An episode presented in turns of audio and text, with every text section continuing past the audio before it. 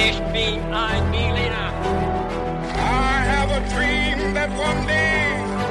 Wollen wir den totalen Krieg? Niemand hat die Absicht, eine Mauer zu errichten.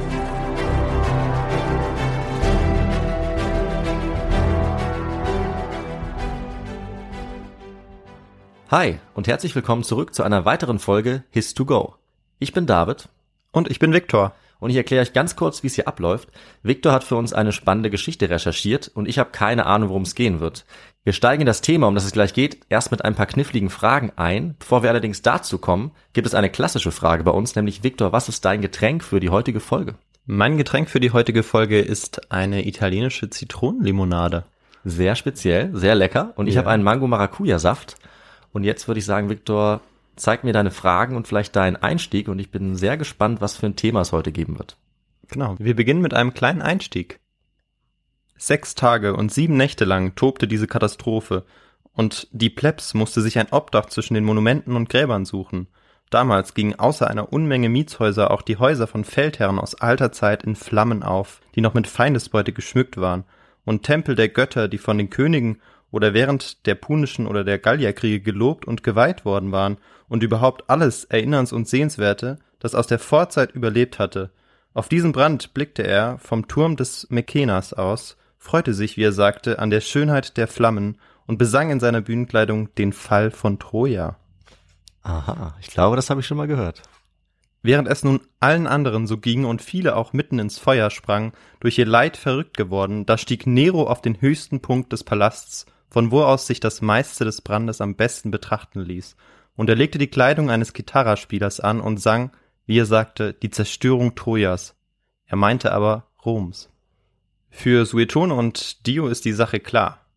Nero ließ zuerst den Brand legen und stieg dann auf einen Hügel, um den Untergang Roms zu besingen.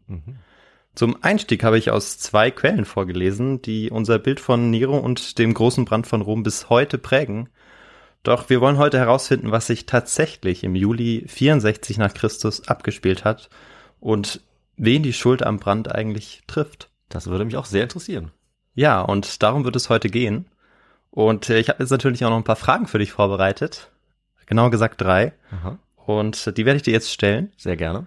Die werden immer schwieriger zu beantworten, glaube ich. Äh, mal sehen, ob du äh, oder wie viele Fragen du richtig beantworten wirst. Alles klar, hoffentlich vielleicht äh, dann die erste. Ja, die erste Frage lautet, wie hieß die Mutter Neros? ah, War das Agrippina die Ältere? War das Julia? Oder war das Agrippina die Jüngere? du hast da so zwei Agrippinas reingemacht, weil du geahnt hast, dass ich davon schon mal gehört habe. Ja, richtig. Weil wir uns ja schon mal drüber unterhalten haben. Und tatsächlich, ähm, ja, bin ich mir nicht ganz sicher, aber ich glaube Agrippina die Jüngere, zumindest habe ich den Namen öfter gehört, würde Mhm. ich auf die tippen, dass sie das war. Alles klar. Dann äh, Antwortmöglichkeit C, die dritte. Mhm. Agrippina die Jüngere. Und dann schreiten wir zur nächsten Frage. Ja. Wo brach das Feuer eigentlich aus? War das am Circus oder Circus Maximus, auf dem Palatin oder am Kolosseum? Oh, das weiß ich nicht. Ähm, ich dachte, es kommt vielleicht sowas wie in einer Bäckerei oder so. Mhm. aber ähm, dann nehme ich mal den Circus Maximus. Sehr gut. Und ähm, also wir werden sehen, was, was die Antwort sein wird und ob es sehr gut war. Sehr gut, weil es falsch Aber- war und dich freust vielleicht. Vielleicht, ja. Und wir kommen jetzt zur letzten Frage. Wie wurde der Brand in Rom am sechsten Tag gelöscht? Mhm. A. Durch pumpenbetriebene Spritzen. B. Durch Artilleriegeschütze. Oder C. Durch in Essig getränkte Decken. Okay.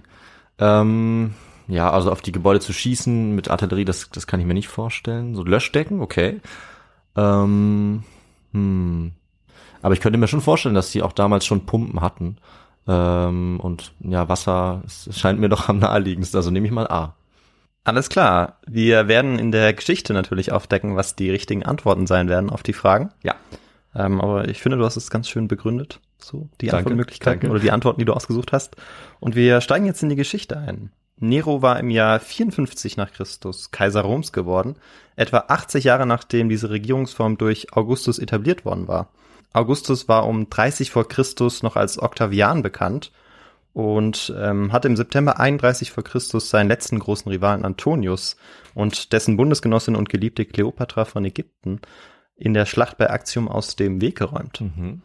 Vier Jahre nach der Schlacht sollte Octavian alle Gebiete, die er kontrollierte, dem Senat abgeben und als Dank dafür den Titel Augustus bekommen und de facto auch den Oberbefehl über alle römischen Heere erhalten. Als Princeps, als erster oder führender Bürger, leitete Augustus zunächst unter einer republikanischen Fassade die Geschicke Roms dann auch weiter.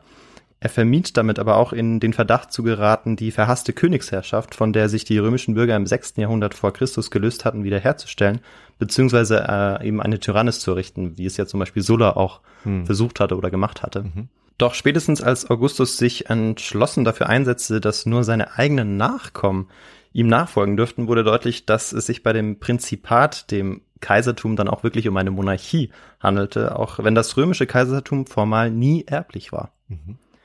Octavian oder Augustus hatte mit seiner ersten Frau eine Tochter, doch noch vor ihrer Geburt hatte er seine Frau verstoßen und Augustus hatte keine weiteren Kinder bekommen, sodass die Frage danach, wer ihn jetzt beerben sollte, doch nicht so leicht zu klären war, wie er vielleicht anfangs angenommen hatte. Letztendlich entschied er sich eher widerwillig dafür, seinen späteren Adoptivsohn Tiberius, der äh, von seiner Frau, die vielbewunderte Livia, in die Ehe mitgebracht worden war, zu seinem Nachfolger zu bestimmen. Tiberius war übrigens der Mann seiner Tochter aus der ersten Ehe. Aber es ist schon kompliziert. Ja, man kann es ja nachhören, wenn man äh, mitkommen möchte und es vielleicht zu schnell war. Zurückspulen einfach, genau. Richtig. Oder 0,5 Geschwindigkeit. Richtig, das geht auch. Da Octavian durch Caesars Adoption zur Familie der Julia und Tiberius zur Familie der Claudia gehörte, ist die erste Kaiserdynastie üblicherweise auch als julisch-claudische Dynastie bekannt. Nach einer langen Regentschaft stirbt dann Tiberius im Jahr 37 nach Christus und wird durch seinen Adoptivenkel Caligula ersetzt. Caligula sollte ja ähnlich wie Nero eher so ein Rufen als Schurken genießen. Und äh, vielleicht werden wir nach dieser Folge ein bisschen besser verstehen können oder wissen, wie solche Zuschreibungen überhaupt zustande kommen und ähm, was dahinter ja so steckt und ob das dann immer auch dann der Fall gewesen ist. ja. Ja. Darum soll es heute auch ein bisschen gehen.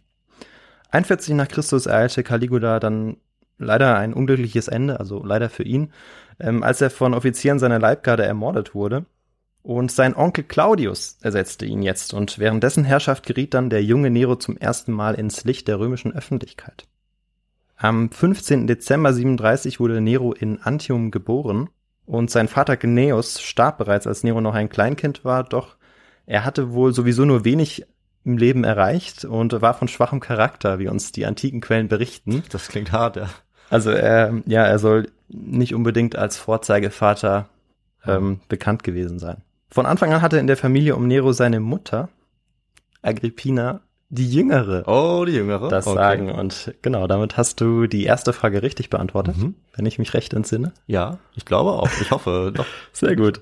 Und ähm, ja, sie war dann die Tochter von Agrippina der Älteren. Ja.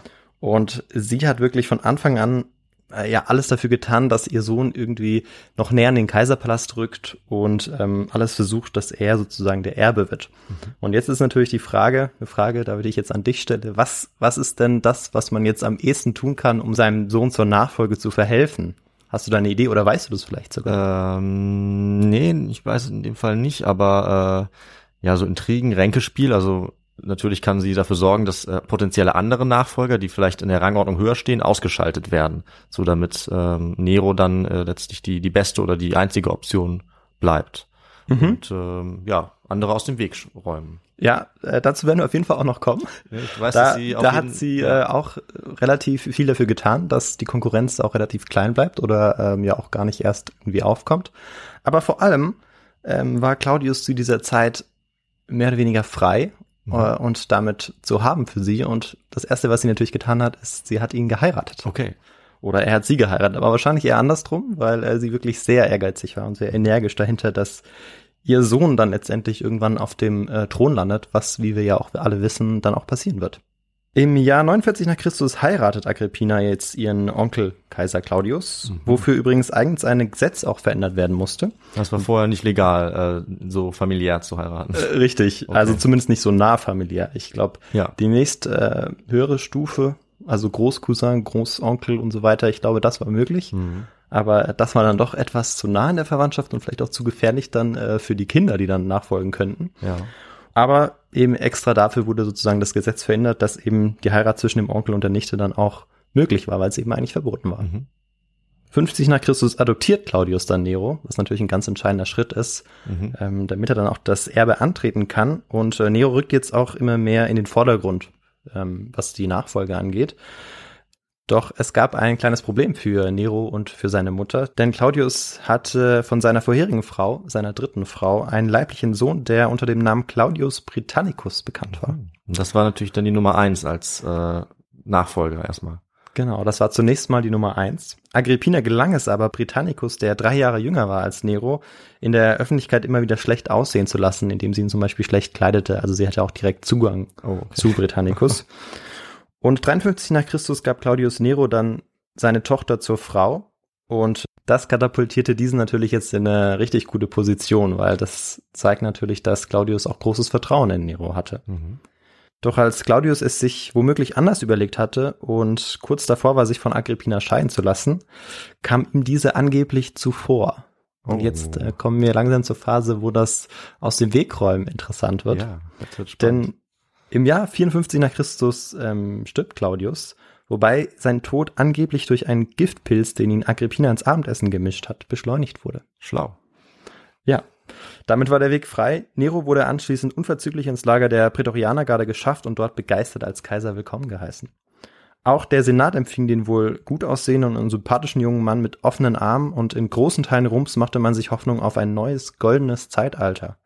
Eine zeitgenössische Quelle eines Dichters drückt die hoffnungsvolle Stimmung so aus. Ein goldenes Zeitalter wird wiedergeboren in einer Ära heiteren Friedens. Diese Begeisterung und Reaktion um Neros Herrschaftsantritt wurde natürlich durch die Mächte hinter dem Thron ähm, sorgsam gesteuert. Und weißt du vielleicht, wer da zuständig gewesen sein könnte? Das ist auch ein ganz bekannter Philosoph und dann auch sein Lehrer später. Äh, ich glaube Seneca. Richtig, genau, Seneca. Und in Neros allerersten Rede vor dem Senat versprach er den Senatoren, dass sie ihre altehrwürdigen Privilegien behalten dürften, was natürlich gut ankam bei den, beim Senat. Aber auch sonst zeugte Neros Rede vor dem Senat von hohem Taktgefühl und Respekt. Ähm, und das lag natürlich auch daran, dass Nero diese Rede natürlich nicht selbst geschrieben hatte, sondern, Sondern sein Lehrer, Seneca. Seneca, Ah, ja, ja. richtig. Doch ähm, einen ersten dunklen Schatten bekam Neros Herrschaft dann, als er 59 nach Christus mit atemberaubender Skrupellosigkeit vorging. Und ähm, ja, du weißt wahrscheinlich auch, gegen wen das gewesen sein könnte. Äh, ich glaube, es war Seneca. Also ich glaube, für den ging die ganze Geschichte mit Nero, dieses Verhältnis nicht so gut aus. Ähm, vor allem im Zuge dann nach dem Brand war das für ihn ganz wichtig. Aber in diesem Fall ist es nicht Seneca, noch nicht. Das Ah, noch dauert nicht. noch ein paar Jahre. Okay, okay. Er ging jetzt äh, gegen seine Mutter äh, sehr skrupellos Ah. vor. Natürlich. Äh, dafür ist ja Nero auch sehr bekannt. Agrippina, die ja sich ja so sehr für ihn eingesetzt hatte, die hatten sich jetzt äh, ja ein bisschen verstritten, weil sie weiter Einfluss haben wollte, auch auf seine Politik. Nero ähm, hielt aber nicht so viel davon. Und zunächst sabotierte er ein Schiff, zu dessen Passagieren auch Agrippina zählte. Doch äh, es gelang seiner Mutter tatsächlich noch an Land zu schwimmen, also es wird sehr spektakulär beschrieben. Ja. Und als Nero dann davon erfährt, ließ er sie in ihrer Villa im März 59 ermorden. Doch nicht einmal der Muttermord, den Nero damit gerechtfertigt hat, dass seine Mutter einen Komplott gegen ihn äh, plane, scheint seine breite Anziehungskraft geschmälert zu haben. Die Nachbarstädte Roms gingen teilweise sogar so weit, dass sie den Tod Agrippinas feierten und Dankopfer darbrachten. Uiuiui. Das einfache Volk, das Nero auch wie kein zweiter zu lenken wusste, empfing Nero jetzt auch nach dem Vorfall mit Beifallsbekundungen. Nero, der auch wahnsinnig abgebrüht war, ließ kurze Zeit nach dem Mord an Agrippina, an seiner Mutter, Spiele zu ihren Ehren schaffen. Ja, das ist ganz schön, äh, ganz schön hinterhältig. Doppelzüngig. Er wusste sehr gut, wie er eben das Volk auch leiten und lenken konnte Mhm. und er war wirklich äh, immer noch sehr beliebt, obwohl er seine Mutter umgebracht hatte. Eine der Vorstellungen, also in diesen Spielen, war besonders ominös und keiner der Zuschauerinnen und Zuschauer hätte sich wohl vorstellen können, dann auch, wie prophetisch sie gleichzeitig war. Diese Vorstellung war ein Werk des hochgeschätzten Komödiendichters Lucius Afranius und hieß Der Brand. Oh. Und ja, zusammenfassend kann man einfach nochmal sagen, Nero liebte die Nähe zum Volk und zur Kunst. Die Wagenrennen und künstlerischen Darbietungen gehörten zu seinen Lieblingsbeschäftigungen. Während die späteren Quellen eher abstoßend von Neros Interessen berichten und sich darüber lustig machen, Mhm. so wie wir es eingangs schon gehört haben, schadeten diese seiner Beliebtheit eigentlich bei den Massen wohl keineswegs. Noch 64 nach Christus, am Vorabend des Brandes, der Rom verwüsten sollte, hatte diese Begeisterung kaum nachgelassen. Die Massen überboten sich mit Lobreden auf den Kaiser, so dass man ohne Umschweife sagen kann, dass der Nero, den die meisten von uns als abgedrehten Tyrannen kennen, der Liebling Roms war. Am Abend des 19. Juli brach in Rom schließlich ein kleines Feuer aus, das den Lauf der Geschichte ändern sollte. Doch bevor wir dazu kommen, wollen wir noch ein bisschen erfahren, wie die Menschen in Rom lebten, welche Gefahren sie ausgesetzt waren und wer uns überhaupt von dem Brand berichtet. Mhm. Und was brauchen wir dafür, David? Wir brauchen äh, ganz unbedingt den historischen Kontext. Genau, wir brauchen den historischen Kontext, zu dem ich jetzt komme. Mhm. In der Geschichtswissenschaft ist man ja immer abhängig von den verfügbaren Quellen, wie äh, wir beide wissen. Mhm. Und da eigentlich fast keine Quelle zu 100% objektiv ist, auch wenn diese oft so einen Anschein vorgibt, ist es immer wichtig, diese zu kontextualisieren. Die drei wichtigsten Autoren, die uns über den Ablauf und die Auswirkungen des Brands berichten, sind Tacitus und Sueton, die Mitte des ersten Jahrhunderts geboren wurden, und Cassius Dio, der Mitte des zweiten Jahrhunderts auf die Welt kam. Als einziger der dreien war Tacitus bereits geboren und etwa sechs Jahre alt, als in Rom der große Brand ausbrach. Alle drei stützen sich bei ihren Ausführungen auf ältere Schriften, die heute fast vollständig verloren gegangen sind. Und das ist bei der Betrachtung und Bewertung dann auch der Quellen immer ähm, ganz wichtig, dass wir uns das vor Augen haben, dass ähm, ja sie Sachen niedergeschrieben haben, die vorher von anderen schon Mhm. niedergeschrieben worden waren und dementsprechend sich natürlich durch dieses erneute Aufschreiben Informationen dann auch verändern können Hm. Ähm, und alles eben nicht detailgetreu wiedergegeben werden kann. Und die natürlich auch nicht mit den historischen äh, Methoden gearbeitet haben bei der Analyse dieser Quellen, die wir heute natürlich anwenden würden. So ist es. Also muss man vorsichtig sein. So ist es. Doch äh, eine dieser Quellen, aus denen Sueton wie auch Tacitus hauptsächlich zitieren, ist noch erhalten und das ist die Quelle von Plinius dem Älteren. Das war ein Universalgelehrter, der das große enzyklopädische Werk Die Naturalis Historia verfasst hat und in seiner Begeisterung für die Natur beim Ausbruch des Vesuvs den Tod gefunden hat. Ah ja. Alle drei Autoren sind sich eigentlich einig, dass Nero ein abscheulicher, also eigentlich nicht eigentlich, sondern sie sind sich einig, dass Nero ein abscheulicher und grausamer Kaiser war und sie geben ihm die Schuld am großen Brand von Rom. Nur Tacitus weicht ein wenig davon ab ähm, und sagt jetzt nicht offen, dass Nero schuld war, aber durch das negative Bild, das er von Nero zeichnet, lässt er eigentlich nur diese Schlussfolgerung zu. Tacitus und Sueton hatten unter den Flaviern Karriere gemacht, der Herrscherdynastie, die ähm, nach dem Vierkaiserjahr der julisch-claudischen Dynastie folgen sollte. Das war für eine objektivere geschichtswissenschaftliche Analyse insofern problematisch, dass die Flavier, also Vespasian, sowie seine Söhne Titus und Domitian die Verteufelung von Nero und seiner Taten als eine Hauptstütze ihrer Propaganda nutzten. Das beeinflusste zweifelsohne auch das Bild, das später von Nero gezeichnet werden sollte. Von den drei Autoren gilt Tacitus als der Historiker, der bei der Beschreibung des Brands in Rom am analytischsten und unvoreingenommensten vorging. So viel jetzt erstmal zur Quellenlage. Aber der Brand eignete sich ja nicht nur in einem historisch-politischen Kontext, sondern war natürlich auch an sich ein schreckliches physisches Phänomen, das unzählige Gebäude in Rom zerstörte und noch schlimmer unzählige Römerinnen und Römer das Leben kostete. Deshalb schauen wir uns natürlich auch noch kurz an, wie es in Rom um 64 nach Christus aussah und wie gefährlich es möglicherweise für einen Brand sein konnte. Mhm. Rom liegt bekanntlich am Tiber, einem Fluss mit einer starken Strömung, der zu Überflutungen neigt und flussabwärts von Fahrzeugen mit großem Tiefgang schiffbar ist. Das macht überhaupt erst den Standort auch so bedeutend, dass man dort so große Stadt dann gegründet hat. Ja. Er teilt, also der Fluss teilt Rom vom Norden kommt in eine West- und Osthälfte, wobei auf der Osthälfte der ältere Teil Roms liegt. Und auch nur auf der Osthälfte sollte dann tatsächlich der Brand stattfinden. Reisende, die von Westen nach Rom kamen, mussten auch über eine ganz bestimmte Brücke gehen. Und die Verteidigung dieser Brücke war durch einen ganz berühmten römischen mythologischen Volkshelden bekannt geworden. Und ähm, wir hatten diesen Volkshelden schon mal in einer Antwortmöglichkeit in Folge 61, glaube ich. Das war Horatius Cocles. Ah, Und damit, für alle, die die Folge gehört haben, gleich auch noch mal kurz auf, wer das denn gewesen ist. ja. Er soll der Legende nach 507 vor Christus die Etrusker am Pont Sublicius entscheidend abgewehrt haben.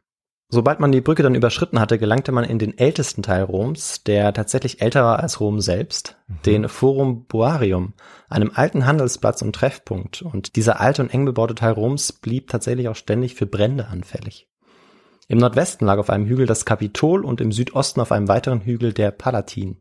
Nördlich des Kapitols entlang des Tibers lag auf einer Fläche von 250 Hektar das Marsfeld. Südlich des Forum Boarium und gegenüber des Palatins lag der Aventin, der südlichste Hügel der traditionellen sieben Hügel Roms. Und zwischen dem Aventin und dem Palatin, nahe des Forum Boariums und unweit des Tibers, lag der Circus Maximus Mhm. oder Circus Maximus, richtiger ausgesprochen, aber ähm, Ich werde es jetzt Circus Maximus aussprechen, weil es intuitiver ist. Ja. Das klang jetzt alles ein bisschen kompliziert und wäre viel einfacher, wenn man natürlich jetzt einfach eine Karte vor Augen hätte. Und ich werde natürlich auch eine Karte auf äh, Social Media, auf Instagram reinstellen und man kann dann auch auf die Website dann zugreifen Ja. und gut. diese Bilder sehen. Das ist sehr hilfreich in dem Fall. Rom zählte zu Neros Kaiserzeit wahrscheinlich zwischen 500.000 und eine Million Einwohnern. Die Zahl ist deshalb so vage, weil wir leider keine Überlieferungen haben ähm, zur Zahl der Einwohner während der Regierungszeit Neros. Allerdings zu Kaiserzeiten vor und vorher und nachher und deshalb können wir diese Schätzung grob vornehmen. Die Stadt war für antike Verhältnisse unglaublich groß und es war so, dass während der Regierungszeit Neros sie sogar zusätzlich noch sehr stark am Wachsen war. Mhm. Ähnlich wie heute konnte man bald auch nicht mehr in die Breite bauen und man musste dann in die Höhe bauen. Und das sollte sich allerdings beim Brand als fatal erweisen, denn diese hohen Mietshäuser, die wurden dann auch zu Todesfallen. Ja. Rom ist in seiner Geschichte von so einigen Bränden heimgesucht worden und deshalb hat auch kein geringerer als Cicero, der Redner und Staatsmann im ersten Jahrhundert vor Christus, Brände zu den großen Gefahren im römischen Leben gezählt. Doch obwohl die Auswirkungen von Bränden dramatisch sein können, scheinen die meisten schnell in Vergessenheit geraten zu sein. Und das liegt vor allem daran, dass niemand darüber berichtet hat oder eindrücklich darüber berichtet hat.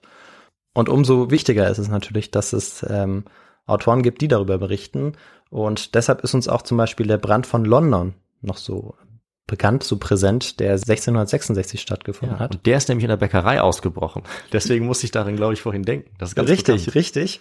Und genau, das, diese, wir wissen das auch nur so detailliert, weil es da eine sehr gute Quelle dazu gibt. Und Ja. ähnlich ist es auch beim großen Brand von Chicago 1871. Und so ist es eben auch beim großen Brand von Rom 64 nach Christus, über den wir dankenswerterweise von Tacitus, Suetonius und Cassius Dio erfahren, wenn auch nicht immer ganz unvoreingenommen. Ja. Wir wissen bereits von den Babyloniern, dass die Ängste vor Bränden sehr groß waren und deshalb strenge Regelungen existierten, um diese zu bekämpfen. Auch in Rom gab es Regelungen und Gesetze, die eine Ausbreitung eines Brands verhindern sollten. Es gab Regelungen, die den Mindestabstand zwischen Häusern regelten oder Regelungen, die besagten, dass Gebäude nicht höher als 20 Meter sein durften. Doch diese Regeln wurden vor und während der Regierungszeit Neros nur selten eingehalten. Damit sich die Römerinnen und Römer an die Regelungen und Gesetze hielten, wurden auch ganz strenge Gesetze dann eingeführt. So war es so, dass wenn man aus Versehen etwas in Brand setzte, man äh, mindestens für die Schäden aufkommen musste. Aber wenn man etwas absichtlich in Brand setzte, erlitt man den Tod durch Verbrennen. Mhm. Ein gewichtiges Problem war außerdem, dass es in Rom kein ausgereiftes, zentralisiertes System der Feuerbekämpfung gab, obwohl die Gefahr natürlich durchaus bekannt war. Es gab zwar bereits zur Zeit der Römischen Republik eine Art Feuerwehr, da Brände aber traditionell mit Unruhen gleichgesetzt wurden, musste diese Berufsgruppe nebenbei auch noch Polizeiaufgaben nachgehen, beispielsweise gegen Plünderer. Später sollte Augustus, nachdem er während seiner Regierungszeit zwei Brände miterlebt hatte und mit der Feuerbekämpfung unzufrieden gewesen war, das System komplett umkrempeln. Sechs nach Christus teilte er Rom in 14 augusteische Bezirke und stellte eine 3500 Mann starke Wachmannschaft auf, die unter dem Kommando eines Präfectus Vigilum aus dem Ritterstand die öffentliche Ordnung in der Stadt aufrechterhalten sollte. Worunter auch die Brandbekämpfung fiel und auch daran merken wir wieder, auch hier war eigentlich keine Spezialisierung gegeben gegen die Brandbekämpfung oder gegen Brände. Ein weiteres Problem war, dass Holz trotz der vielen Steinhäuser ein wichtiges Material für den Bau von Gebäuden blieb, ähm, aus dem beispielsweise auch Dachstühle gemacht worden sind. Viele Mauern waren außerdem unter anderem aus einem Gemisch von Lehm und Stroh verputzt worden und der römische Geschichtsschreiber Livius warnte bereits einige Jahrzehnte vor dem schrecklichen Ereignis vor dem Einsatz von leicht brennbarem, billigerem Material. Das Lehmgemisch hätte man durch Ziegel ersetzen sollen, so Livius, und auch bei der Verwendung von Stein hätte darauf geachtet werden sollen, dass keiner benutzt äh, werden solle, der zu leicht bröckelt. Doch seine Warnungen wurden überhört, genauso wie die Regelungen eben auch oft nicht eingehalten worden sind. Und ähm, ja, die römische Teilzeitfeuerwehr bekämpfte Brände mit Eimerketten, Mauerhaken, Leitern und den essiggetränkten Matten. Ob zu Neros Zeit bereits Wasserdruckpumpen eingesetzt wurden, ist umstritten. Ah, Mist. Und das ist leider auch nicht die Antwortmöglichkeit äh, auf oder die Antwort auf unsere Frage. das ist schade. Wir werden aber noch dazu kommen. Und in Notfällen konnte es aber tatsächlich sein, dass man zu Artilleriegeschützen griff. Ich hätte dich jetzt gerne gefragt, ob du dir vorstellen kannst, warum das der Fall ist, aber da du es vorher ausgeschlossen hast, hast weißt du, oder hast du vielleicht keine Idee, äh, wie das eingesetzt werden könnte? Also höchstens, dass man Gebäude, die vielleicht einsturzgefährdet sind oder wenn Brände übergreifen können, dass man die versucht sozusagen schnell genug abzureißen, sodass das Feuer nicht äh, übergreift, das ist meine einzige Idee. Wenn Brände übergreifen können, das ist genau das Stichwort. Äh, mit Ballisten oder anderen Artilleriegeschützen konnten Schneisen geschaffen werden, die die Ausbreitung des Feuers dann auch aufhielten. Mhm. Das war natürlich eine sehr drastische Maßnahme, aber konnte eine Möglichkeit sein, um das Feuer aufzuhalten. Leuchtet ein, ja. Heutzutage würde man es vielleicht konzentriert sprengen oder so, Mhm. aber das ist, ja, wenn es schnell gehen muss, dann ja, wieso nicht? Und wenn es die einzige Möglichkeit zu sein Ja. scheint, dann äh, Ja, ist ja wie bei einem Waldbrand, wo man eben auch ja dann gezielt äh, was abbrennt, damit das Feuer sich eben nicht weiter ausbreiten kann, macht man dann eben äh, ein paar Gebäude unschädlich wahrscheinlich, damit äh, die das das nicht weitertragen können, das Feuer. Ja, Ja. also so, so funktioniert das Prinzip, richtig. Und in der Geschichte, in der, in der Geschichte römischer Brände haben die Kaiser auch immer ähm, sozusagen ihre Herrscherverantwortung gezeigt. Also Augustus, Caligula, Claudius, sie alle haben Brände erlebt und sogar der Kaiser Commodus, der wahrscheinlich der nutzloseste aller Kaiser war. Okay. Äh, alle haben auch persönlich an Maßnahmen zur Brandbekämpfung teilgenommen. Ähm, sie konnten also wirklich in diesen Krisenzeiten eben beweisen, dass sie, dass sie diese Verantwortung gegenüber der Bevölkerung haben und auch ähm, ja wahren können und dass ihnen das Leid des Volkes nicht gleichgültig ist. Mhm. Auch wenn ich auf vergangene Brände in Rom jetzt nicht näher eingehen konnte, ist es ganz wichtig, dass es eben bekannt ist, dass es immer schon Brände in Rom gegeben hat und das ein gängiges Problem war. Und das auch danach noch ein gängiges Problem gewesen ist. Doch ähm, eines steht auch fest, und zwar, dass kein anderer Brand in der römischen Geschichte ein größeres Ausmaß erlangt hat und keine größeren Auswirkungen hatte, als der, der im Juli 64 nach Christus ausgebrochen ist. Am 19. Juli, an exakt demselben Tag im Jahr, an dem die Kelten Rom im frühen 4. Jahrhundert vor Christus erobert hatten, begann in einer Garküche am Circus Maximus ein kleines Feuer zu brennen. Mhm. Und ja, so wie ich das jetzt erzählt habe, kannst du dir äh, denken, dass auch diese Antwort, die du gegeben hast, richtig ist. Mhm. Zwei von drei, ich bin sehr zufrieden. Das ist eine gute Ausbeute. Und diese Küche lag wohl an der Nordseite der ovalen Arena, deren Längsseiten etwa 600 Meter lang sind und befand sich damit vor dem Palatin. Ähm, der Palatin war einer der sieben Hügel, Mhm. der sich eben nördlich befand des Circus Maximus. Der Circus Maximus hatte monumentale Ausmaße, doch während die untere Tribüne aus Stein gebaut worden war, bestanden die beiden darüberliegenden Tribünenabschnitte nur aus Holz. Rund um die Außenfront des Zirkus hatten im Laufe der Zeit alle möglichen Händler ihre Geschäfte eröffnet, weshalb dort auch einige Lokale standen. Einige Abschnitte des Circus Maximus hatten dabei seit seinem Bau immer wieder gebrannt. Meistens wurde die Gefahr früh genug erkannt und das Feuer konnte rechtzeitig gelöscht werden. Doch in der Nacht des 19. Juli blieb das Feuer lange Zeit unerkannt. Der starke und heiße Wind, der Scirocco, der in Rom regelmäßig blies, war auch an diesem Abend sehr stark und so war aus einem Funken in der Garküche ein Feuer geworden, das durch den Wind Gefahr lief, sich jetzt weiter zu verbreiten. Die brennbaren Waren, die sich in der Nähe befanden, fingen dann auch sofort Feuer und durch den Wind wurden die Flammen auf die oberen Ränge des Circus Maximus getragen. Obwohl man sich der Gefahr bewusst war, hatte man keine Hindernisse angebracht, die die Ausbreitung eines Feuers auf die Ränge verhindert hätten. Die Flammen breiteten sich rasch aus und griffen anfangs die Gebäude an, die sich in der Ebene befanden. So auch die alten und eng bebauten Gebäude im Nordwesten am Forum Boarium. Im Osten breiteten sich die Flammen bis zum Kolosseum aus.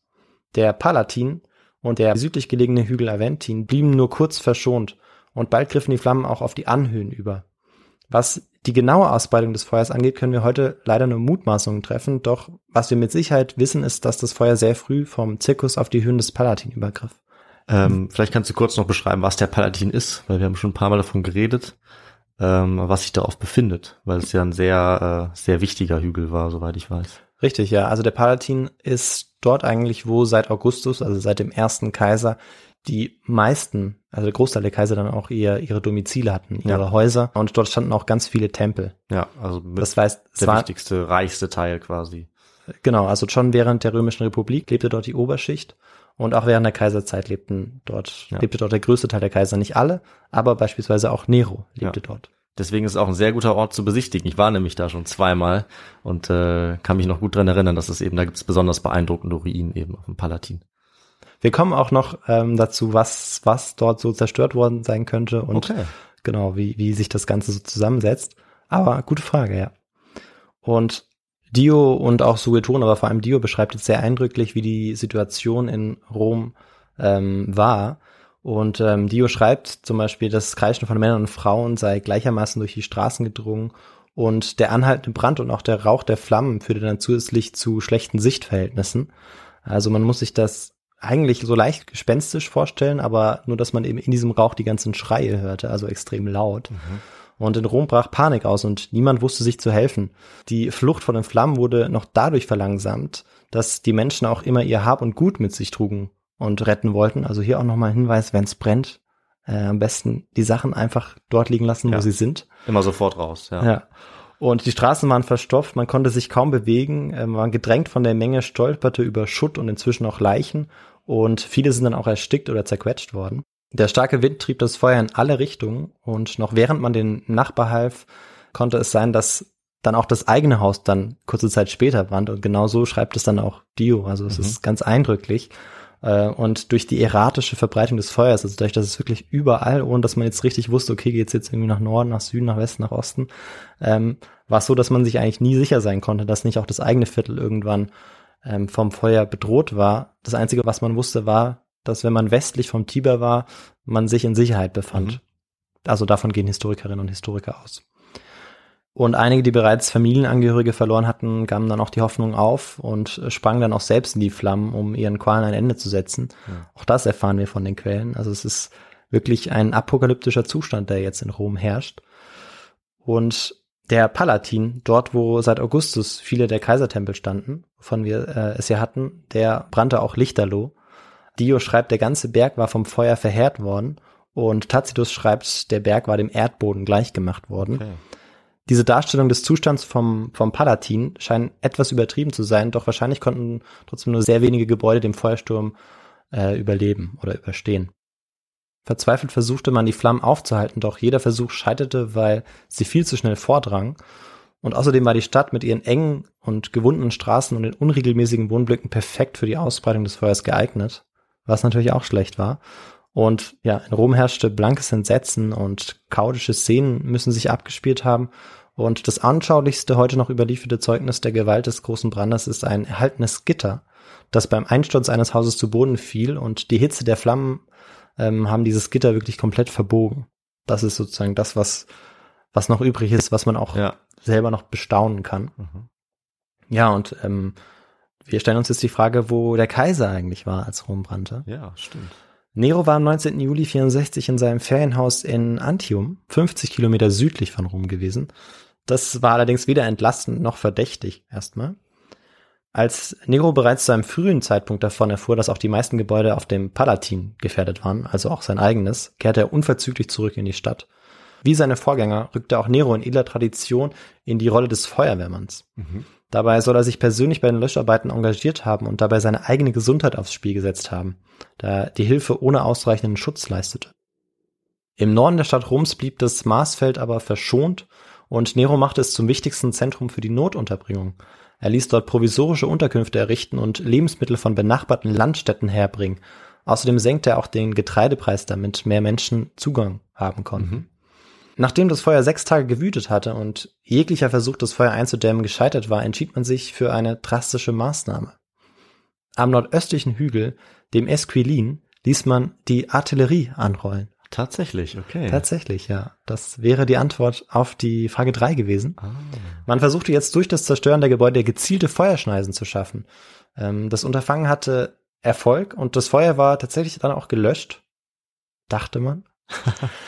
und man hatte sich bereits Hoffnungen darauf gemacht, dass dieser Albtraum endlich vorbei sei. Doch der ähm, Brand, der brach dann am Folgetag, dem 26. Juli, erneut aus. Hm. Aber wahrscheinlich zog es das Feuer weiter in Richtung Nordosten und über den Esquilin aus dem Stadtzentrum hinaus. Also immerhin. Mhm. Und erst nach neun Tagen am 28. Juli 64 nach Christus hatte sich das Feuer endgültig gelegt. Das ist ja Wahnsinn. Neun Tage lang. Also, Also, ja fast heute eigentlich fast unvorstellbar, dass eine Stadt so lange brennt. Also es wirklich muss, muss unglaublich gewesen sein. Ja. Also, dass das Feuer immer wieder von einem Gebäude auf das nächste übergegangen Mhm. ist und immer wieder ja neues brennbares Material gefunden hat. Ja.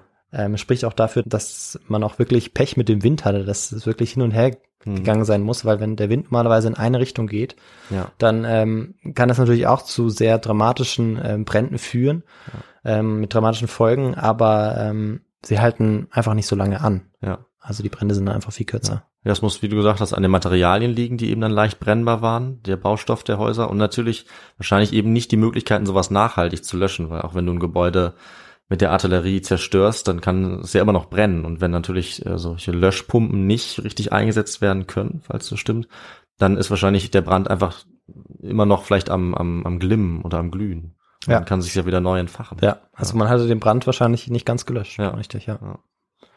Ja, und drei dieser 14 augusteischen Bezirken, von denen ich am Anfang gesprochen hatte, die Augustus ja, die Augustus auch nach zwei Bränden so eingeteilt hatte, waren jetzt dem Erdboden gleichgemacht worden. Auf sieben Bezirken standen nur noch völlig zerstörte Häuser und nur vier Bezirke waren verschont geblieben. Das schreibt Tacitus. Dio schreibt, dass zwei Drittel der Stadt niedergebrannt worden sei. Unzählige Mietshäuser und Tempelanlagen auf dem Aventin, dem Palatin und dem Forum Boarium, die seit der Frühzeit Roms bestanden waren, zerstört worden. Da aber bereits in den Folgejahren auch im Circus Maximus relativ früh wieder Leben einkehrte, ist der Konsens der Forschung, dass die antiken Einschätzung zum Ausmaß der Schäden ja etwas übertrieben ausfiel ähm, zu, oder dass man zumindest ähm, ja diesen Einschätzungen mit einer gewissen Vorsicht begegnen muss. Mhm. Aber dass die Römer eine enge und bedeutsame Beziehung zwischen dem Brand und der Zerstörung durch die Kelten einige Jahrhunderte zuvor schufen, zeigt dann wiederum, wie bedeutsam der Brand auch in der zeitgenössischen Rezeption war. Und dieser Kontext wurde dann auch noch durch einen mystischen Zusammenhang verstärkt. Denn datiert man den Einfall der Kelten in Rom auf 390 vor Christus, dann liegen zwischen den beiden Ereignissen genau 418 Jahre, 418 Monate und 418 Tage. Ah.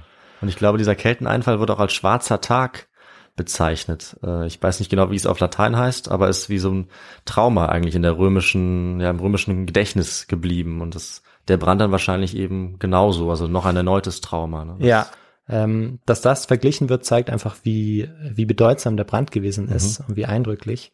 Und ähm, genau, dieser mystische Zusammenhang, der ähm, war wohl den Menschen damals auch bekannt Okay. und hat das Ganze natürlich dann nochmal verstärkt. Und Nero macht sich jetzt unverzüglich ähm, daran, die Aufräumarbeiten zu organisieren. Er erließ neue Bauvorschriften, sodass beispielsweise Untergeschosse nur noch aus feuerfestem Stein gebaut werden durften. Und anschließend versprach er der Bevölkerung, dass er zu Ehren des Feuergottes Vulcanus Altäre errichten würde. Und ähm, das wollte er machen, damit eben so ein schrecklicher Brand Rom niemals wieder ereilen würde. Mhm. Doch nur kurze Zeit später machte dann in Rom ein Gerücht die Runde, das äh, unsere Vorstellung dieser Person und auch des Ereignisses bis heute prägt. Der Kaiser persönlich, Nero, hat die Stadt niedergebrannt und dafür je nach Laune des Erzählenden ein anderes Motiv gehabt. Einige sagten, er wollte seine Dichterfantasie beflügeln und die brennende Stadt als Theaterkulisse missbrauchen. Haben wir schon gehört. Ja. Andere sagten, er wollte Brachlandschaften für sein neues, prunkreiches, goldenes Haus, was ja noch heute zu besichtigen ist, also die Überreste. Ja. Wieder andere sagten, dass er einfach seine Lust an Grausamkeiten befriedigen wollte. Also wir haben hier ganz unterschiedliche Interpretationen. Ähm, und wir fragen uns natürlich so ein bisschen, wie ähm, sich das erklären lässt, dass der zum Antritt so hochgelobte junge Kaiser für eine solch scheußliche Tat verantwortlich gemacht werden konnte. Und dafür gibt es einige Gründe, unter anderem den historischen Kontext der Quellen, der schon ja angesprochen wurde. Aber dieses Phänomen lässt sich auch noch anders und vielleicht einfacher erklären. Viele Menschen waren jetzt am Boden zerstört und in ihrer Verzweiflung war es ihnen unmöglich zu glauben, dass diese Katastrophe eine willkürliche Verbindung von zufälligen Umständen war, die eben zu dieser riesigen Katastrophe geführt haben. Jemand musste einfach verantwortlich sein. Es musste einen Schurken geben und der Mann an der Spitze war dafür der offensichtlichste Kandidat. Ja. Wann genau dieses Gerücht auftaucht, können wir heute nicht zu 100% nachvollziehen. Laut Tacitus Annalen gab es die ersten Gerüchte, Nero sei der Schuldige schon kurz nach dem Ereignis und der Kaiser musste sich Sündenböcke suchen, um diese Schuld von sich abzuwälzen. Ah, ja. Und auch darauf werden wir natürlich noch zu sprechen kommen. Sehr gut. Als Nero 65 nach Christus eine Verschwörung gegen sich aufgedeckt hatte, die sogenannte Pisonische Verschwörung, warf einer der Beschuldigten Nero die Brandstiftung vor. Das Gerücht schien also bereits früh verbreitet zu sein, doch wohl erst gegen Ende des ersten Jahrhunderts, als die Flavier über Rom herrschten, verfestigte sich das Gerücht dann auch zunehmend zu einer Tatsache. Und die flavischen Herrscher Vespasian, Titus und Domitian hatten ihren Teil dazu beigetragen. Ich hatte ja gesagt, dass Nero zur Besänftigung der Götter vor allem des Vulkanus versprochen hatte oder sogar ein Gelübde abgegeben hatte, dass er Altäre bauen ließ. Diese Altäre sind auch gebaut worden, aber nicht von ihm, sondern von Domitian. Mhm. Domitian hatte die Altäre gebaut, nachdem Rom 80 nach Christus erneut einem Brand ausgesetzt war. Und durch den Hinweis, dass Nero den Bau der Altäre versprochen, aber nicht eingelöst hatte, gab man ihm dann auch die Mitschuld an dem späteren Brand. Okay. Und er ließ auch das in der Inschrift sozusagen so stehen. Also in der Inschrift auf diesen Altären steht tatsächlich, dass Nero ein solches Gelübde abgegeben hatte oder Ja. ein Versprechen, es aber nicht eingelöst hatte. Allerdings sagen die Flavier nicht, Nero war schuld am Brand. Mhm. Das ist auch nochmal ganz wichtig, das zu betonen. Aber so indirekt. Schon so eine Kritik, die sie verewigt haben dann für, für 2000 Jahre. Ne? Ja. Und Nero hatte die Altäre eben wohl nicht fertigstellen können oder einfach nach dem Brand andere Prioritäten gesetzt. Hm, okay. Aber er hat es eben versprochen und der religiöse Aspekt war ja zu diesem Zeitpunkt oder eigentlich in der Geschichte Roms immer ganz Mhm. wichtig, dass man die Götter besänftigen musste, Mhm. auch um das Volk dann sozusagen zu beruhigen. Das zeigt aber auch den Willen der Flavier wiederum, sich von Nero und der julisch-claudischen Dynastie absetzen zu wollen. Als neue Dynastie mussten sie ihre Herrschaft ja erstmal legitimieren und Neros angebliche Taten oder nicht eingelöste Versprechungen, ob sie wahr waren oder nicht, waren dafür die perfekte Vorlage. Und im Rückblick passte Nero und seine Schuld am Brand im Rom durch seine anderen Taten wie den Muttermord, der ihn zu Lebzeiten ja gar nicht so unbeliebt gemacht hatte, aber perfekt in dieses Bild eines verdorbenen Tyrannen. Alles, was Nero getan oder nicht getan hat, wurde jetzt in ein schlechtes Licht gerückt. Doch weshalb können wir eigentlich heute so genau sagen, dass Nero für den Brand Roms nicht verantwortlich sein kann? Hier schauen wir uns noch mal kurz die Argumente und die Beweislage an. Oh ja. Der alte Historiker und Experte der römischen Kaiserzeit des ersten Jahrhunderts nach Christus, Anthony Barrett, findet dabei eine ganze Reihe von Gründen, die eben diese Unschuld bezeugen. Und zunächst einmal ist es so, dass es auffällig ist, dass es keinen einzig historisch belegten Fall gibt, der besagt, dass eine Einzelperson versucht hat, eine Großstadt niederzubrennen und Erfolg damit hatte. Mhm. Ähm, das geheime Niederbrennen einer ganzen Stadt ist eigentlich einfach nicht planbar, weil viel zu viele Faktoren dabei eine Rolle spielen, wie eben zum Beispiel der Wind oder die, die Wetterlage. Und das alles kann nicht so genau geplant werden. Und vor allem, wenn das geheim stattfinden soll. Also eine vorsätzliche Inbrandsetzung einer ganzen Stadt würde eine solche Zahl an Beteiligten erfordern, dass eine Geheimhaltung einfach ausgeschlossen wäre. Ja. Ein weiterer Grund ist, dass am 16. Juli nahezu Vollmond herrschte und die Menschen der Antike spürten natürlich die Auswirkungen von Mondlicht, bevor es äh, die Elektrizität gab, viel stärker als wir heute. An solch einem Tag einen Brand zu legen, äh, wäre ziemlich dämlich, äh, einfach gesagt, weil man ja mit Sicherheit gesehen worden wäre. Ja. Auch die Begründung, dass Nero durch den Brand seinen neuen Palast günstiger hätte bauen können, ist nicht plausibel, weil die Kosten der Bewältigung der Katastrophe so riesig waren, dass es sogar zu einer Verschlechterung der römischen Silbermünzen führte. Auch ein genauer Blick in die Quellen verrät, dass Nero eher nicht der Brandstifter gewesen sein kann. Die älteste Quelle, die ausdrücklich behauptet, dass Nero die Verantwortung für den Brand trägt, ist nicht älter als 95 nach Christus, also mindestens 30 Jahre nach dem Ereignis. Mhm. Auch der wohl berühmteste Vorfall während des Brandes, den ich eingangs als Intro ähm, vorgelesen habe, als Sueton und später Dio uns davon berichten, dass Nero das Ganze besungen haben soll, legt uns nahe, wie Tatsachen ungenau dargestellt und verdreht wurden.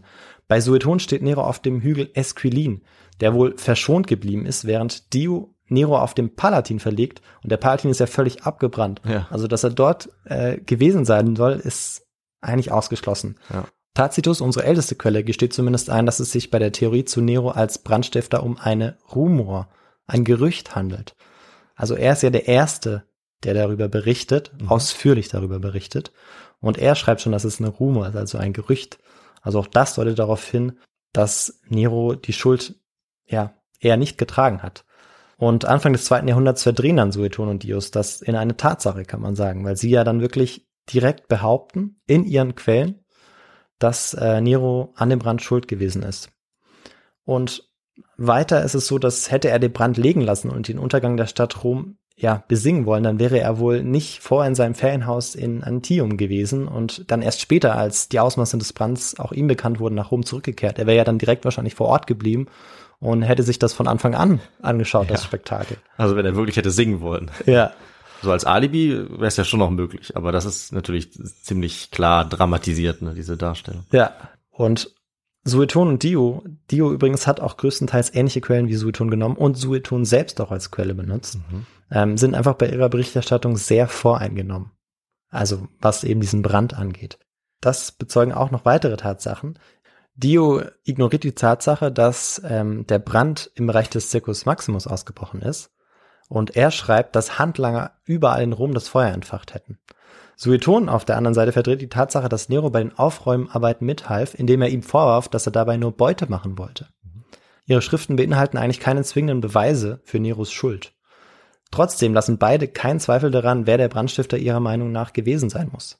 Tacitus berichtet uns, dass Nero alles dafür getan hat, äh, um diese Gerüchte verstummen zu lassen, also sowohl im religiösen als auch im zivilen Bereich, wobei er im religiösen Bereich eben die Altäre wohl nicht fertiggestellt hat.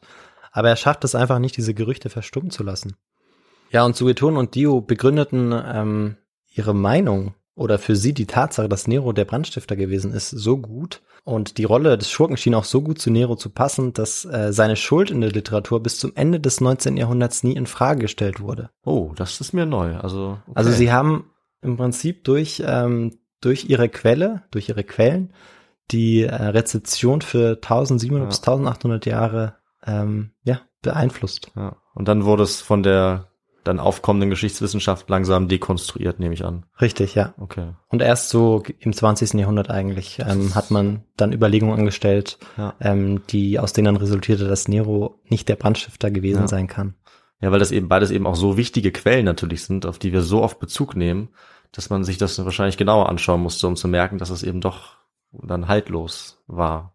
Aller Wahrscheinlichkeit nach. Richtig, ja. ja. Und alle drei Quellen, also auch Tacitus, ja. der es natürlich noch ein bisschen offen lässt, aber alle drei haben wirklich ja. einen sehr stark ausgeprägten Hass auf Nero.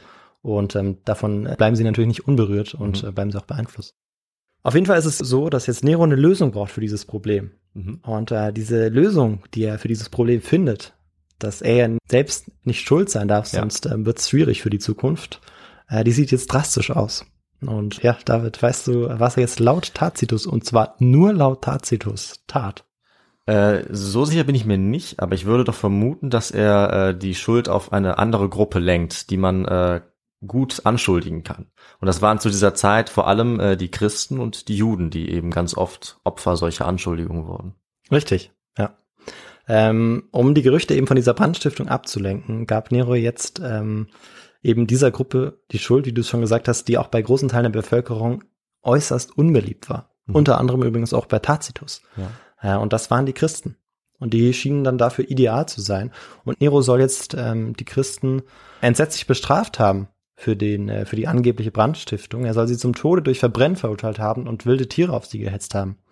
Und wäre das so, so wäre es die erste gewaltsame Aktion gegen Christen als Gruppe überhaupt. Mhm.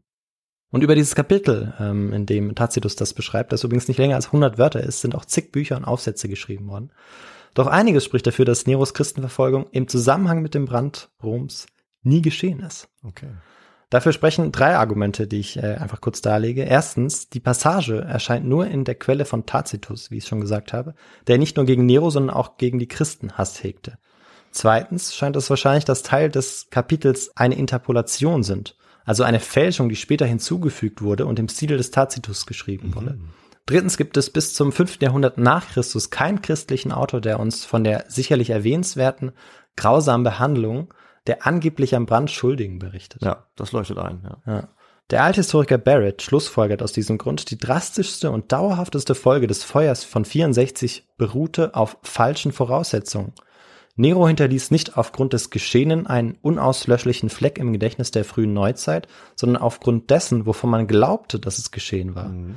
Fast zwei Jahrtausende lang hat die christliche Kirche das Leiden ihrer allerersten Märtyrer in ehrendem Andenken gehalten. Dass dieses Ereignis fiktiv ist, welches dazu den Anstoß gibt, ist mehr als nur wahrscheinlich. Mhm. Also das vielleicht auch noch mal was, äh, was für mich auch in dieser Form relativ neu war. Mhm. Und vielleicht auch für viele Zuhörerinnen und Zuhörer und vielleicht auch für dich. Für mich auf jeden Fall. ja, das Feuer hatte dem einst so beliebten Kaiser einen irreparablen Schaden zugefügt. Vor allem die reicheren Mitglieder des Ritterstandes hatten jetzt das Vertrauen in Nero verloren. Sie waren durch den Brand direkt betroffen worden, denn sie waren dazu aufgefordert worden, tief in die Tasche zu greifen, um die wirtschaftliche Erholung mitzufinanzieren. Sie hatten außerdem mit ansehen müssen, wie ihre Wohnhäuser und Immobilien vor den Flammen zerstört wurden. Als Nero im Anschluss an den Brand den extravaganten Bau des Goldenen Hauses in Auftrag gab, ist es sehr wahrscheinlich, dass sie darüber ziemlich verärgert waren. Doch bei der einfachen Bevölkerung genoss Nero weiterhin ein gewisses Ansehen. Nach seinem Tod war sein Grab noch lange Zeit von einigen Menschen aufgesucht worden und mit Blumen geschmückt worden. Und der spätere Kaiser Otto, einer ähm, der ähm, Kaiser aus dem Vierkaiserjahr, wurde von den Soldaten und einfachen Bürgern mit dem Beinamen Nero, also Nero Otto, begrüßt und der darauffolgende Kaiser Vitellius befahl unter anderem, Nero-Lieder vorzutragen. Diese Phänomene sprechen dafür, dass Nero beim einfachen römischen Volk auch nach dem Brand gar nicht so unbeliebt gewesen ist, wie wir es vielleicht heute denken würden. Ja. Die Katastrophe hat aber auch zu einem enormen Inflation geführt, denn Nero brauchte dringend Geld, um die Wiederaufbauarbeiten finanzieren zu können. Und er verringerte jetzt den Silbergehalt der Münzen um knapp 20 Prozent und steigerte damit die Geldmenge. Diese Form der Erhöhung der Geldmenge führte in Rom in der gesamten Kaiserzeit immer wieder zu Inflationsschüben und könnte sogar eine Ursache für den Zusammenbruch des Römischen Reichs gewesen sein, wie in der Forschung diskutiert wird. Und der Brand und die Inflation, die dann daraus resultierte, hat diesen Stein erst ins Rollen gebracht. Puh, das ist eine steile These, weil das geht ja dann über 300 Jahre oder fast, also 400 eher, ja über 400, bis es zum Zusammenbruch kommt. Ja, deshalb äh, habe ich hier ich weiß gar nicht, bin mir gerade nicht sicher, aber ich glaube, ich habe auch den Konjunktiv zumindest benutzen wollen. Ja, doch, das ist schon bei mir Äh, angekommen, aber ich wäre nie auf die Idee gekommen, dass man äh, sicherlich begründet, also ich will jetzt nicht sagen, dass ich mich damit auskennen würde, aber es überrascht mich und ich finde es spannend. Ja, also eine Idee. von ganz, ganz vielen Gründen. ja. Ähm, eben diese Geldprobleme, die Ja. eben dort erst tatsächlich Ja, angefangen ja. haben. Es gibt ja sehr, sehr viele Gründe für diesen Zusammenbruch, das stimmt. Unter anderem auch die Hun, einer Ja, der. Äh, ersten Episoden, die wir auch gemacht haben Genau. zu diesem Vorfall. Kann man auch gerne noch reinhören. Und ja, als um 66 oder 67 nach Christus die beiden Prätorianerpräfekte dem Kaiser die Unterstützung entsagen und äh, schließlich der Senat Nero offiziell dann auch zum Hostis erklärt, zum Feind des Volkes, nahm Nero sich mit einem Dolchstich in die Kehle das Leben. Mhm. Wir schreiben den 9. oder 11. Juni 68. Zuletzt gibt's jetzt noch eine kleine Zusammenfassung, ein kleines Resümee der Geschichte, was denn davon bleibt. Und da der Althistoriker Barrett das so gut gemacht hat, habe ich mich gar nicht selber dran gemacht, das zu schreiben, sondern werde einfach aus seinem Resümee vorlesen. Es gibt Momente in der Geschichte, etwa die Katastrophe von Tschernobyl, da ist ein einzelnes Ereignis so spektakulär desaströs, dass es der Regierung, die an der Macht ist, zum Verhängnis wird. Genau so ein Phänomen scheinen wir 64 nach Christus vor uns zu haben, als der große Brand Rom verwüstete. Natürlich war das Feuer eine Katastrophe für die Menschen, die dort lebten.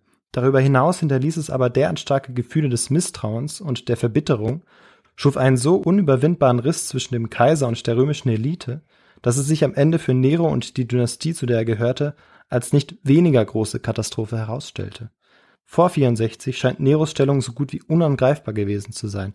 Er hatte mehrere unbestritten empörende Dinge getan, darunter der Mord an seiner Mutter. Doch ein empörender Muttermord lässt sich überstehen, wenn der Sohn überaus beliebt und die Mutter gründlich unbeliebt ist und falls PR-Experten wie Seneca bereitstehen, um in potenziell feindseligen Reaktionen fertig zu werden.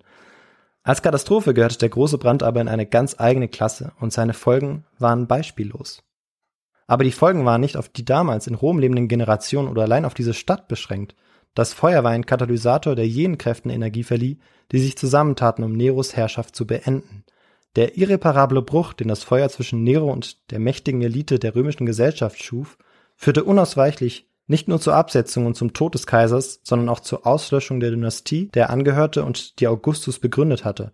Fortan mussten potenzielle Kaiser mehr Voraussetzungen mitbringen, als nur eine genealogische Verbindung zum Begründer des Kaisertums. Und häufig war die entscheidende unter diesen Voraussetzungen der Erfolg auf dem Schlachtfeld. Von der Zeit des Brandes an war Roms politisches System auf dem Weg zu einem radikalen, permanenten Umbruch. Und das ist das Ende meiner Geschichte. Oha, ein sehr schönes Schlusswort. Was soll man da noch äh, anfügen? Natürlich vielen Dank für die Geschichte. Und äh, es wurden so viele Punkte genannt, dass ich mir einfach vielleicht einen heraussuche für unsere sozusagen, für unsere Abschlussdiskussion. Sehr gerne. Und äh, das finde ich, haben wir doch hier ein Beispiel gehabt, äh, wie Verschwörungstheorien äh, oft entstehen. Und dass es eben dieses Element gibt, dass, glaube ich, Menschen einfach aufgrund unserer eigenen Art, wir wollen uns die Sachen einfach gerne erklären. Und wir können oft nicht hinnehmen, dass es für etwas einfach keine Erklärung gibt, dass wir das, dass wir damit leben müssen, dass wir etwas nicht begründen können. Und das ist, glaube ich, oft bei solchen Ereignissen der Fall. Zum Beispiel bei 9-11 oder auch bei dem Attentat auf Kennedy. Das sind so ganz berühmte Ereignisse, wo die einfache Erklärung, es ist tatsächlich passiert. Ja, also was zum Beispiel, es gab nur einen Attentäter oder ja, Leute waren tatsächlich in der Lage, so etwas durchzuführen, dass das nach unserem Bewusstsein nicht alles sein kann, sondern dass wir uns das besser erklären können. Und so scheint es auch in dem Fall zu sein, dass wir auch äh, eine antike Verschwörungstheorie vielleicht nennen könnten, dass äh, wir uns einfach damit nicht zufrieden geben wollen. Das finde ich sehr spannend, wie äh, das in der menschlichen Psyche funktioniert und wie das auch überspringen kann auf ganze Generationen und die ganze Geschichte prägen kann. Äh, das finde ich war ein sehr spannendes Beispiel.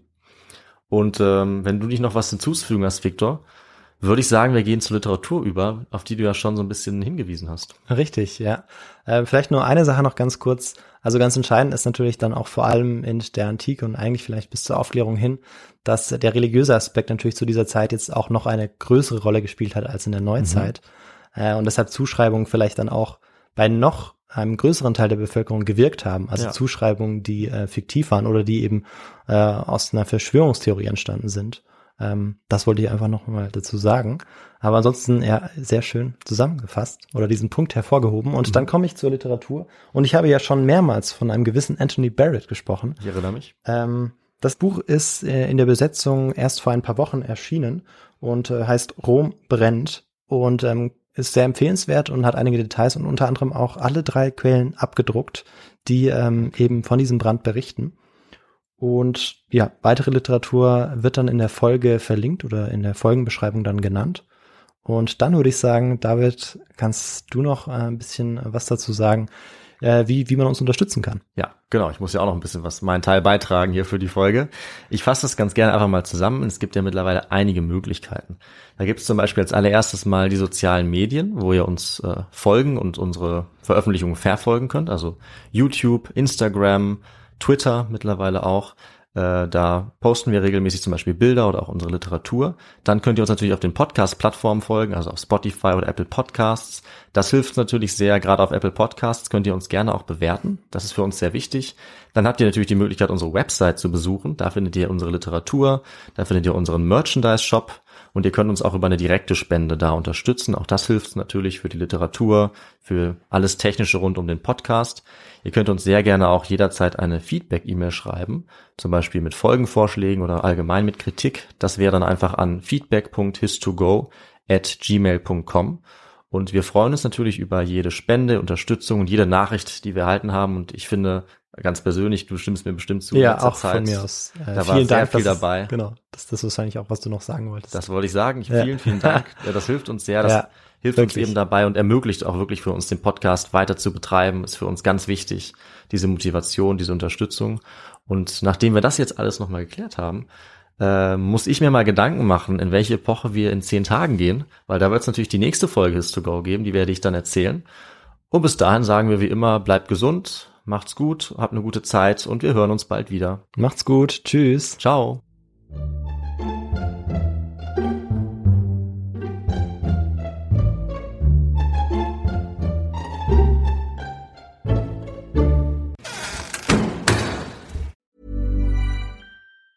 Ever catch yourself eating the same flavorless dinner three days in a row? Dreaming of something better? Well, HelloFresh is your guilt-free dream come true, baby. It's me, Kiki Palmer. Let's wake up those taste buds with hot, juicy pecan crusted chicken or garlic butter shrimp scampi. Mm. Hello Fresh. Stop dreaming of all the delicious possibilities and dig in at HelloFresh.com. Let's get this dinner party started. The softest sheets you've ever felt. Now imagine them getting even softer over time. That's what you'll feel with Bowl and Branch's organic cotton sheets. In a recent customer survey, 96% replied that Bowl and Branch sheets get softer with every wash. Start getting your best night's sleep in these sheets that get softer and softer for years to come. Try their sheets with a 30-night guarantee. Plus, get 15% off your first order at bowlandbranch.com. Code Exclusions apply. See site for details. Hi, I'm Daniel, founder of Pretty Litter. Did you know cats tend to hide symptoms of sickness and pain? I learned this the hard way after losing my cat, Gingy. So I created Pretty Litter, a health monitoring litter that helps detect early signs of illness by changing colors, saving you money and potentially your cat's life. Pretty Litter is veterinarian developed, and it's the easiest way to keep tabs on your fur baby's health right at home. Go to prettylitter.com and use code ACAST for 20% off your first order and a free cat toy. Terms and conditions apply. See site for details.